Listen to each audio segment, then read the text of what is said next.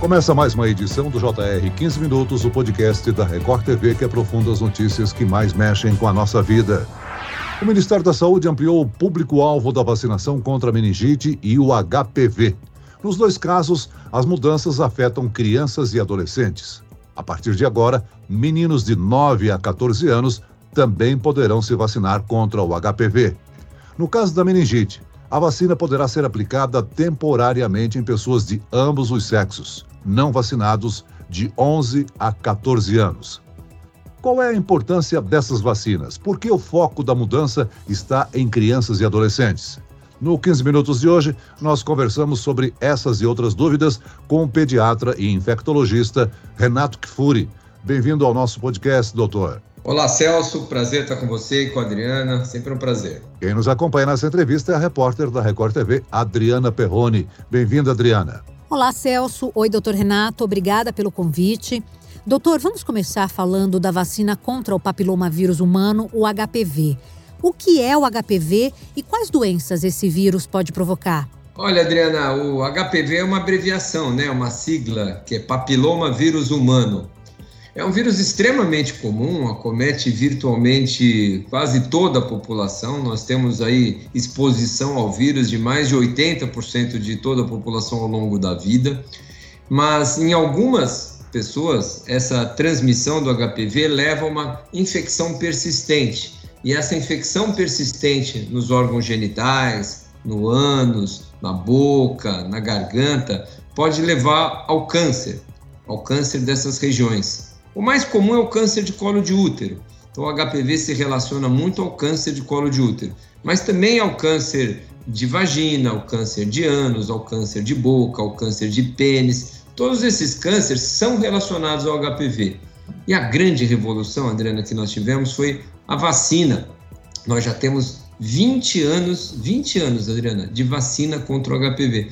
E lembrar que a gente no passado falava, ah, quando é que será que nós vamos ter uma vacina contra o câncer?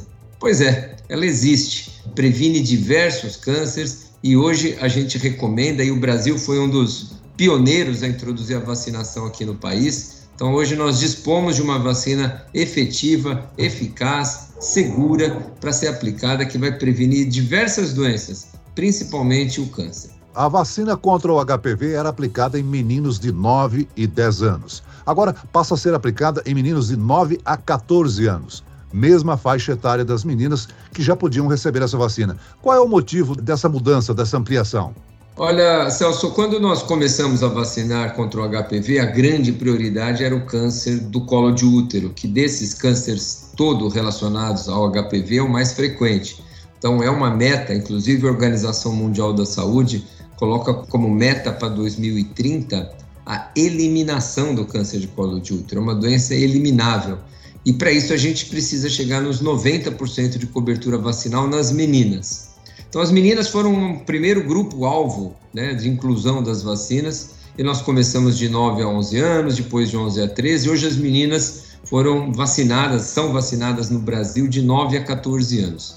Os meninos entraram depois como uma estratégia para prevenir os cânceres também no sexo masculino, mas para ampliar a, a, a, vacinação e a proteção das meninas, porque à medida que nós vacinamos meninos e meninas, essa inclusão faz com que a transmissão do HPV diminua e o, bene, e o benefício se estenda também maior ainda às meninas.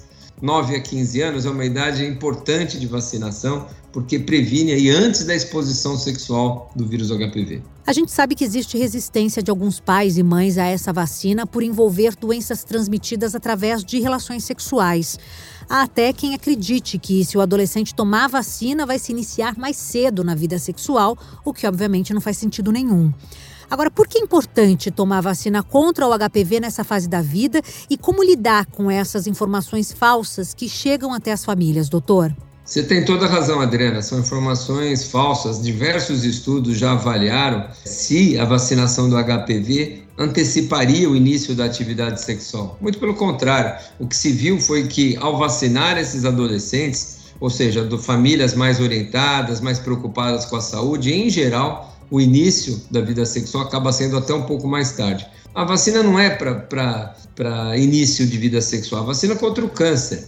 Nós vacinamos precocemente porque quando vacinamos menores de 15 anos, Adriana, a, a resposta à vacina é tão melhor que nós podemos tirar uma dose do esquema. Meninas acima de 15 anos e, e, mulheres, quando são vacinadas contra o HPV, recebem três doses. Abaixo dos 15 anos, duas doses são suficientes. Então, quando você vacina precocemente, primeiro, você está vacinando antes da exposição. Segundo, a resposta à vacina é muito melhor e te permite, inclusive, economizar uma dose. E terceiro, né, a gente está falando de uma idade onde é ainda mais fácil, 9 anos, 10 anos, as famílias levarem seus filhos. Vacinar adolescente é sempre um desafio, Adriana, não é só com HPV, não. Todas as vacinas do calendário do adolescente é, são, no mundo inteiro, mais difíceis de se alcançar taxas elevadas de vacinação, porque não basta o desejo dos pais em vacinar seus filhos, é preciso o diálogo, a conversa, o entendimento do adolescente sobre a importância daquela medida de prevenção. A vacina contra meningite era aplicada em crianças de 11 e 12 anos. Agora, até junho de 2023, adolescentes de 13 e 14 anos também poderão receber a dose. Vacinas meningocócicas funcionam melhor nessa faixa etária? Olha, Celso, essa é uma outra vacina de suma importância no calendário do adolescente, né? A gente tem que lembrar que vacina não se restringe àquela faixa pediátrica do bebezinho pequeno nos primeiros anos de vida. O adolescente tem um risco maior de exposição ao HPV, ao, às meningites, à hepatite B, à coqueluche. Então, hoje existe um calendário próprio de vacinação do adolescente, como temos da criança também. E a grande parte dessas vacinas disponíveis gratuitamente no Ministério da Saúde, nos postos de saúde. A vacina da meningite, a exemplo do HPV, é gratuita também para os meninos e meninas adolescentes do país. Qual é a vantagem de vacinarmos adolescentes contra a meningite? Primeiro é a proteção direta. Lógico, eles vivem em baladas, eles vivem em aglomerações, compartilham bebidas e com isso você aumenta o risco de transmissão da meningite. E outro fator importantíssimo, o grande reservatório da bactéria da meningite se encontra entre os adolescentes. É nessa faixa etária que se encontram as maiores taxas daqueles portadores da bactéria, que não estão doentes, mas são aqueles que portam o meningococo, ali a bactéria causadora de meningite, e transmitem para toda a comunidade. Então, à medida que você vacina adolescentes, e essas vacinas são capazes não só de prevenir doença, mas prevenir que esse adolescente transmita a bactéria para outras faixas etárias, a gente tem um ganho importantíssimo adicional, que é fazer com que a bactéria causadora de meningite não circule na comunidade. As crianças menores de um ano de idade são as mais atingidas pela meningite, né? Então, o que o senhor acaba de explicar tem relação com a possibilidade dos adolescentes e adultos jovens transmitirem a doença? Exatamente. Nossa, já a vacinação nos pequenininhos já foi incluída. Nos bebês já faz desde 2010, faz 12 anos que nós vacinamos as crianças aqui no Brasil contra a meningite, também no Programa Nacional de Imunizações. Agora temos um avanço, que é vacinar os adolescentes para protegê-los e para proteger toda a comunidade.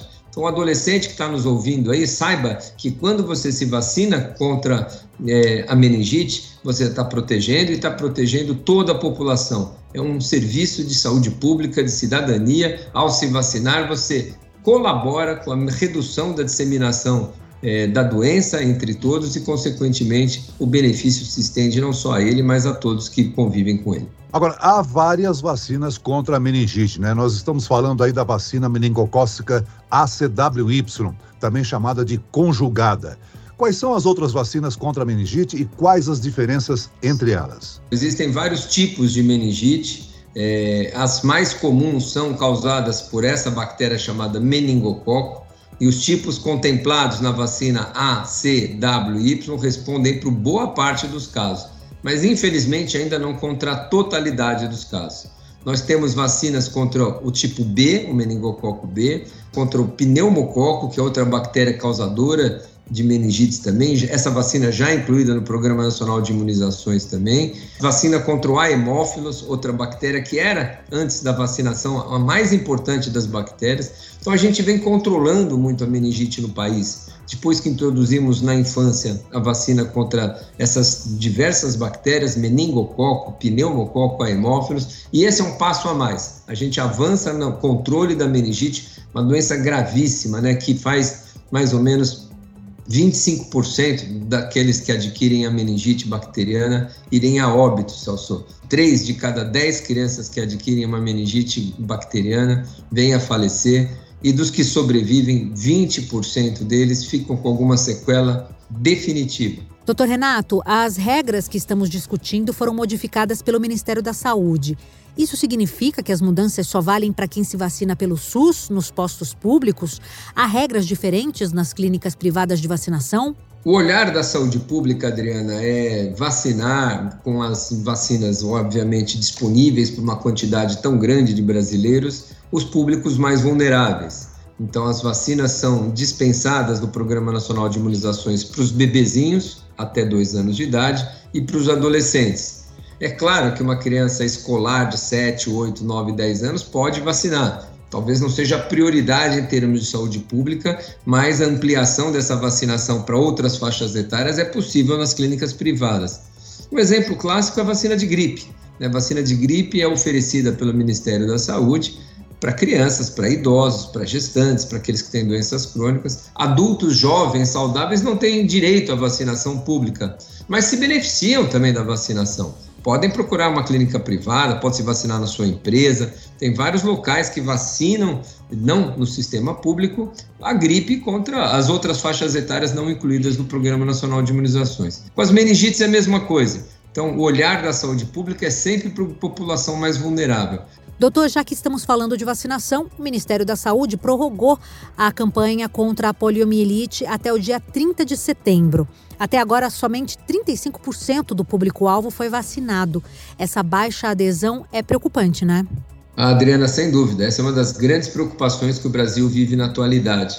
Né, o vírus da paralisia infantil voltou a circular em alguns países. Israel já confirmou um caso, Nova York, lá nos Estados Unidos, um caso. Londres já identificou o vírus nos esgotos. Então, o risco para nós aqui, especialmente com 30% da população pediátrica sem o esquema ideal, e quando a gente faz uma campanha como essa para tentar recuperar o atraso, a gente percebe que somente 40% compareceu à campanha, nós estamos numa situação muito delicada. É muito importante esse alerta a paralisia infantil, nós estamos sem casos aqui no Brasil desde 1980, há 40 anos sem casos aqui no Brasil. E ainda assim precisamos continuar vacinando porque a doença não desapareceu. Essa incidência ocorrida em Nova York, por exemplo, né, que decretou estado de emergência, significa que o risco de volta da polio afeta o mundo inteiro? Afeta o mundo inteiro, especialmente os países que têm baixas coberturas vacinais. Aqui nas Américas, a Organização Pan-Americana da Saúde incluiu o Brasil como de alto risco para reintrodução da polio, porque outros indicadores também importantes o Brasil não atinge, que é a vigilância de paralisias, de casos de paralisias, a investigação para saber se aquilo é poliovírus ou não, a vigilância ambiental, é, pesquisa do vírus em esgotos para saber se a gente tem circulação, isso o Brasil não faz bem. Então, não vacinamos bem, não fazemos vigilância ambiental bem e não identificamos rapidamente os casos suspeitos. E é preciso ações vigorosas, rápidas e pertinentes e oportunas para que a gente consiga evitar o dano maior que seria casos de paralisia infantil voltar a acontecer no Brasil. Vamos aproveitar aqui o nosso podcast e alertar a população que ainda não tomou a quarta dose da vacina contra a Covid-19, né, doutor Renato? Sem dúvida, eu chamo atenção até para a terceira dose, Celso. Com a variante Ômicron circulando, nós nos enganamos ao chamar a terceira dose de dose de reforço. A terceira dose não é uma dose de reforço, faz parte do esquema primário. Mesmo as vacinas perdendo ali a capacidade de proteção para formas leves da Covid-19, ela se mantém com elevada efetividade na prevenção de doença grave. Então, quem tem três doses hoje muito raramente vai parar no hospital. A doença, para quem tem três doses, é uma doença que se trata em casa. E nós temos aí quase 90% da população com duas doses, mas menos de 60% com três doses. Então, três doses é fundamental para todos acima de 12 anos de idade, três doses. E em breve nós vamos liberar a terceira dose para crianças de 5 a 11 anos também, ou seja, três doses é vai ser comum para todos, é parte do esquema primário de vacinação. Já a dose de reforço, a quarta dose, essa fica restrita a populações mais vulneráveis, acima dos 40 anos, que precisam ser vacinadas. Essas, se não repuserem a sua proteção com a quarta dose, nós vamos ter problemas também e voltar a ter outras ondas. Vivemos um período de lua de mel, mas ele pode ser passageiro, especialmente se a doença voltar a apresentar uma nova onda. Muito bem, nós chegamos ao fim desta edição do 15 Minutos. Eu quero aqui agradecer a participação e as informações esclarecedoras do pediatra e infectologista Renato Kfouri. Muito obrigado, doutor. Eu que agradeço, Celso. Um prazer sempre estar com vocês. Adriana, bom revê-la por aqui. Um grande abraço. E agradeço a presença da repórter da Record TV, Adriana Perrone. Obrigado, Adriana. Celso, doutor Renato, um prazer estar aqui com vocês. Muito obrigada pelo convite. Esse podcast contou com a produção de David Bezerra e dos estagiários Lucas Brito e Kátia Brazão. Sonoplastia de Wendel Montalvão. Coordenação de conteúdo Camila Moraes, Edivaldo Nunes e Deni Almeida. Direção editorial Tiago Contreira. Vice-presidente de jornalismo Antônio Guerreiro. E eu, Celso Freitas, te aguardo no próximo episódio. Até amanhã.